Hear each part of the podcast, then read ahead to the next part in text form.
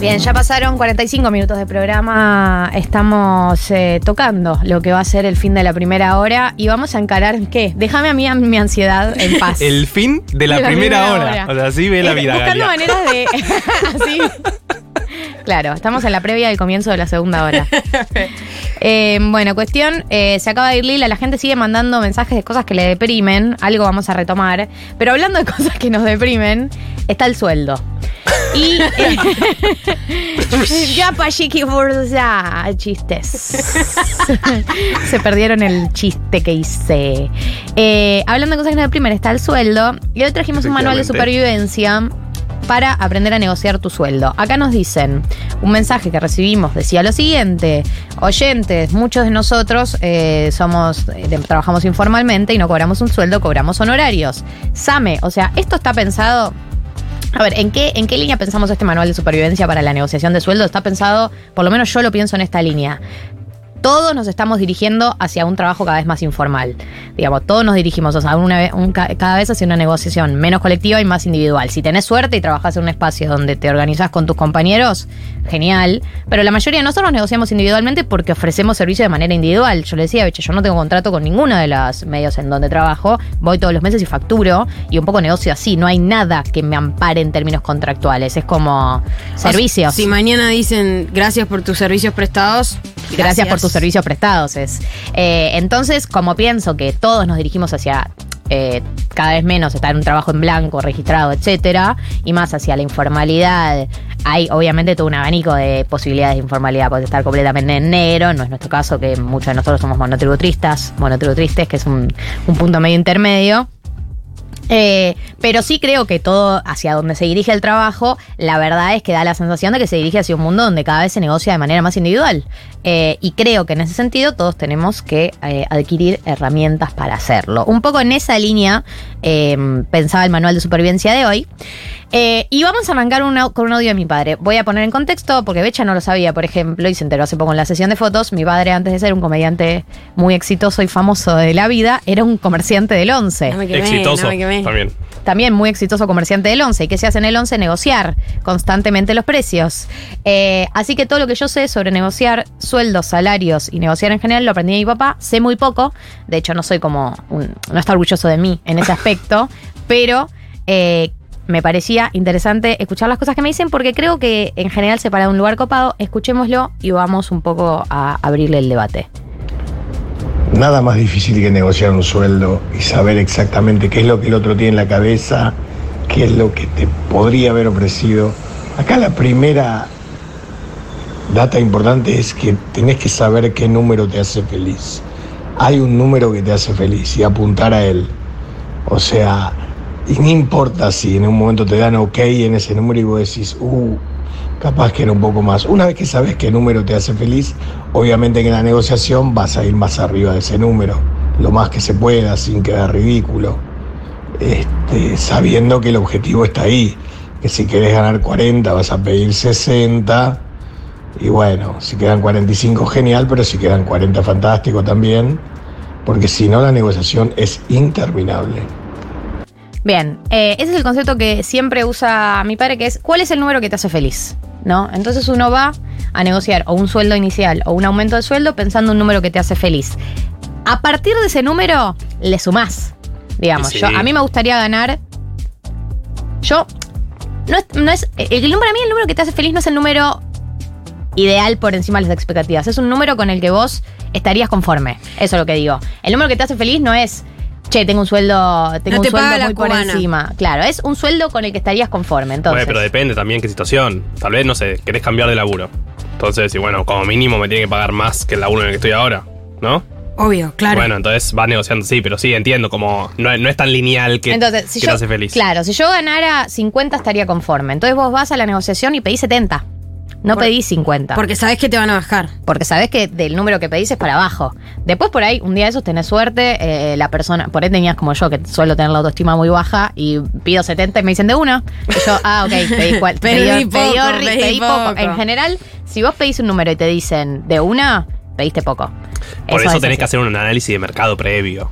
Es- Hay que hacer tarea cuando vas a negociar. Ese es el mejor consejo de preguntarle a colegas cuánto están cobrando por las cosas.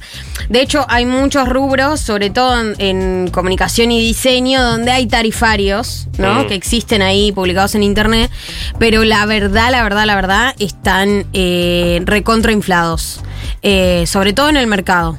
O sea, eso también hay que pensarlo. Porque vos po- podés preguntar y capaz que tenés colegas que cobran por el mismo servicio un dinero que en realidad está muy abajo de lo que debería, pero ya es parte del mercado, lo cual te condiciona bastante. Yo banco. Paso número uno, hacer un estudio de mercado. Hacer un tanteo de terreno de cuánto está ganando la gente. Porque también eso te da espalda para ir a defender el número. Digo, cuanto más gente vos te enteres que está ganando algo del estilo, más eh, autoestima te da en algún lugar. Porque también hay algo de, de cierta autoestima de cuánto crees que vales. Más allá de que hay condiciones eh, reales de los trabajos que no, no te permiten ganar, bla.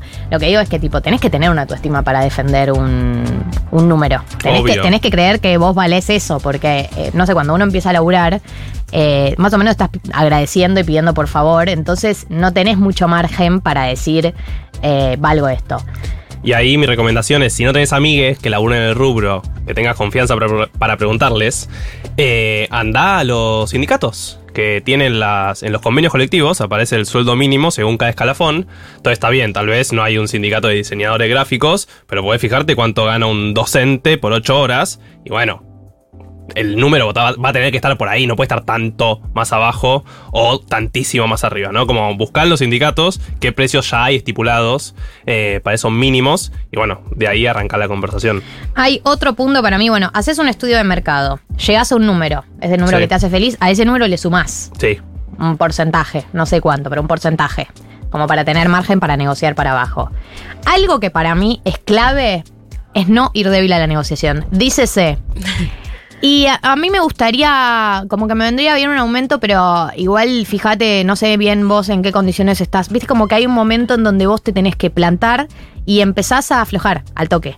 Como, no, pero igual, si no podés, si estás medio, estás, digo, si están complicados, Lo igual no. el mes que viene. Como que no hace falta que hagas todas esas aclaraciones, no es parte de tu trabajo, de hecho es parte del laburo del otro, en todo caso, hacerte estas aclaraciones, pero como hay que ir firme, o sea, respirá 10 segundos antes, hacer lo que tengas que hacer, pero anda firme y no te, que, no te quiebres ahí en ese momento, porque para mí, el momento en que ves que la gente ve que está flojito, es el momento para bajar el número. Sí.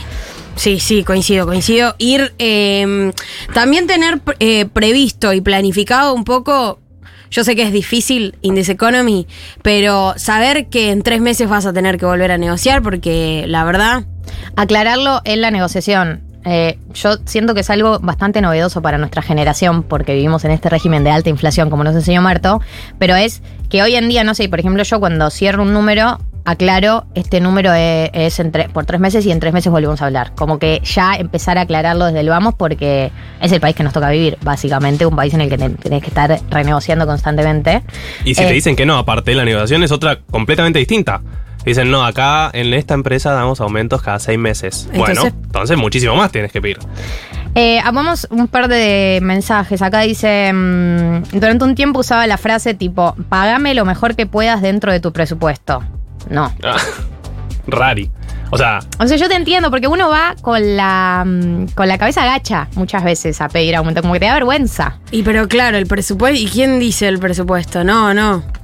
Hay, hay, una diferencia igual, ¿no? Entre... mm, entre quienes prestan un servicio quizás tipo más específico, como de una sola vez, de una sola entrega, y quienes es más sostenido, ¿no? Ponen nosotros que trabajamos por meses y bueno, ya está cerrado, y no sé, quizás un ilustrador que o un diseñador que diseña algo particular.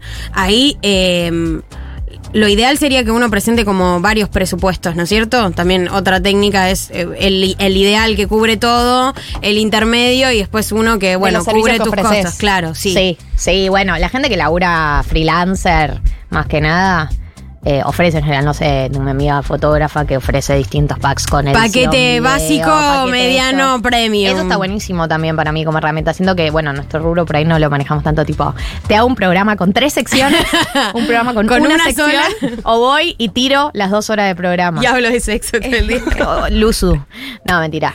Eh, no, nada, eso digo. eh, está buenísimo eh, para la gente de freelancer, el mundo paquetes. Porque además te sirve mucho también para saber cuántas horas trabajo, que ese para mí es otro tip, cuántas horas trabajo te lleva concretamente ese laburo. Eh, a- una técnica que tengo yo para pensar cuánto cobrar ciertos laburos es cuántas horas de mi jornada me llevaría hacer ese trabajo. Entonces, tu sueldo ideal, ¿no? O sea, vos sabés cuántos gastos fijos tenés a fin de mes y eso lo dividís por cuántas horas por día trabajás, ¿no? ¿Haces ese cálculo? Siempre. Sí, pero para eso también hay que tener muy medido cuánto te lleva cada proyecto. Y para eso hay herramientas que usan varios eh, o programadores o gente de diseño que te mide las horas que estás en la computadora con determinado proyecto. Digo, si es ese tipo de laburo que estás haciendo, primero tenés que medir cuánto te llevaría un ¿Cuánto proyecto. llevaría? ¿no? Claro. Y, y tenerlo eso bien pensado para después poder pasar bien. Porque si no, te pasa también que terminas calculando mal y terminas trabajando mucho más. eh, No, por y eso. salís perdiendo. O incluso te piden 70.000 reuniones que no tenías presupuestadas. Eso también puedes. Eso, metelo en el presupuesto, todas las meets, dos, reuni- dos reuniones, max. Si no, se empieza a cobrar por reunión. No sé, como esos límites también ponerlos. Acá dicen, ¿qué pasa cuando en un laburo registrado te preguntan cuál es tu remuneración pretendida? Bueno, ahí para mí es el estudio de mercado a full. Eh, también depende mucho de Para la mí es necesidad. estudio de mercado y sobre el número que llegas le sumas un porcentaje. Sí, pero también, de- obvio, depende mucho de la necesidad. Entonces, si sabes que en la empresa están pagando, te enterás que tenés una amiga adentro y están pagando X y no tenés laburo y estás muy necesitado, bueno, tal vez te conviene pedir X y no pedir X más 20%. Ser. Sí, siempre el estudio de mercado está bien. O sea, saber quién te está contratando es eh, fundamental, ¿no? Porque si es una empresa que está echando trabajadores o está contratando trabajadores, son dos escenarios diferentes, ¿no? O sea, como si está ampliando la planta, probablemente eh, tenga el presupuesto para cubrir. Depende vos si cuán calificado estés vos también, ¿no? Y cómo sea tu CV, si sabés que estás compitiendo. Esto es terrible lo que estoy diciendo, pero bueno, si sabés que los que están aplicando no están tan capacitados, podés pedir un porcentaje más de, de esa base que, que más o menos estabas pensando. Eh, pero sobre todo, ¿qué tipo, qué tipo de, de, de contrata- de contratador, no ¿Cómo sería de empleador, Empleador, eh, tenés sí. del otro lado? Bien, entonces, eh, recapitulando, eh, estudio de mercado. Iniciamos un estudio de mercado de cu- cuánto gana la gente que está más o menos en posiciones similares a las que estamos apuntando. Hablen con sus amigos del tema. Hablen con sus amigos del tema. Hablen no de plata, chicos, igual está bien hablar de plata. Punto número dos, ¿en qué condiciones está tu empleador, digamos? ¿Qué tipo de empresa es? ¿Grande, chica? Más o menos qué parámetros está, Recién abrió.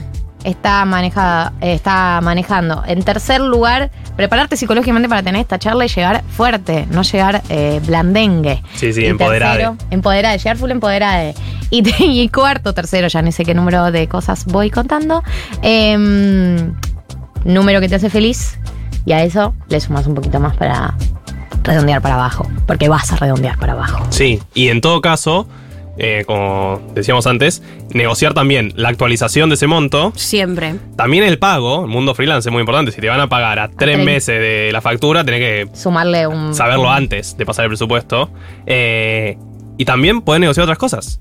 Digo, si te van a ofrecer menos de lo que vos pretendés, decir, bueno, por este monto acepto, pero todo home office. Y otra cosa, otra cosa, perdón, otro tip también es, eh, yo sé que le van a ocurrir. pero esto me parece re ¿Para importante. qué digo recapitulando? Vida de el último, el último. Cuando dan un presupuesto, dos cosas. Primero, traten de cobrar adelantado antes de entregar el trabajo, porque siempre te pueden cagar. Y la segunda es eh, darle un tiempo de validez al presupuesto. Se te responde en el último día del mes y la verdad que el presupuesto va a estar desactualizado. Entonces ponele, che, mirá que el presupuesto tiene validez por 15 días, ponele.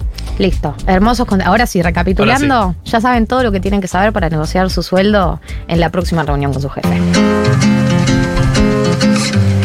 Esto es polo y pan, ¿no? Sí. Canopé. Un canapé. Canopí. No sé cómo se pronuncia en francés. Sí, es muy raro. Ca- canopy. Pero es un muy lindo tema. si Es un algo. temazo. Qué lindo polo y pan. Qué lindo polo y pan. Eh, en minutos, Marcos Aramuru, acá con nosotros.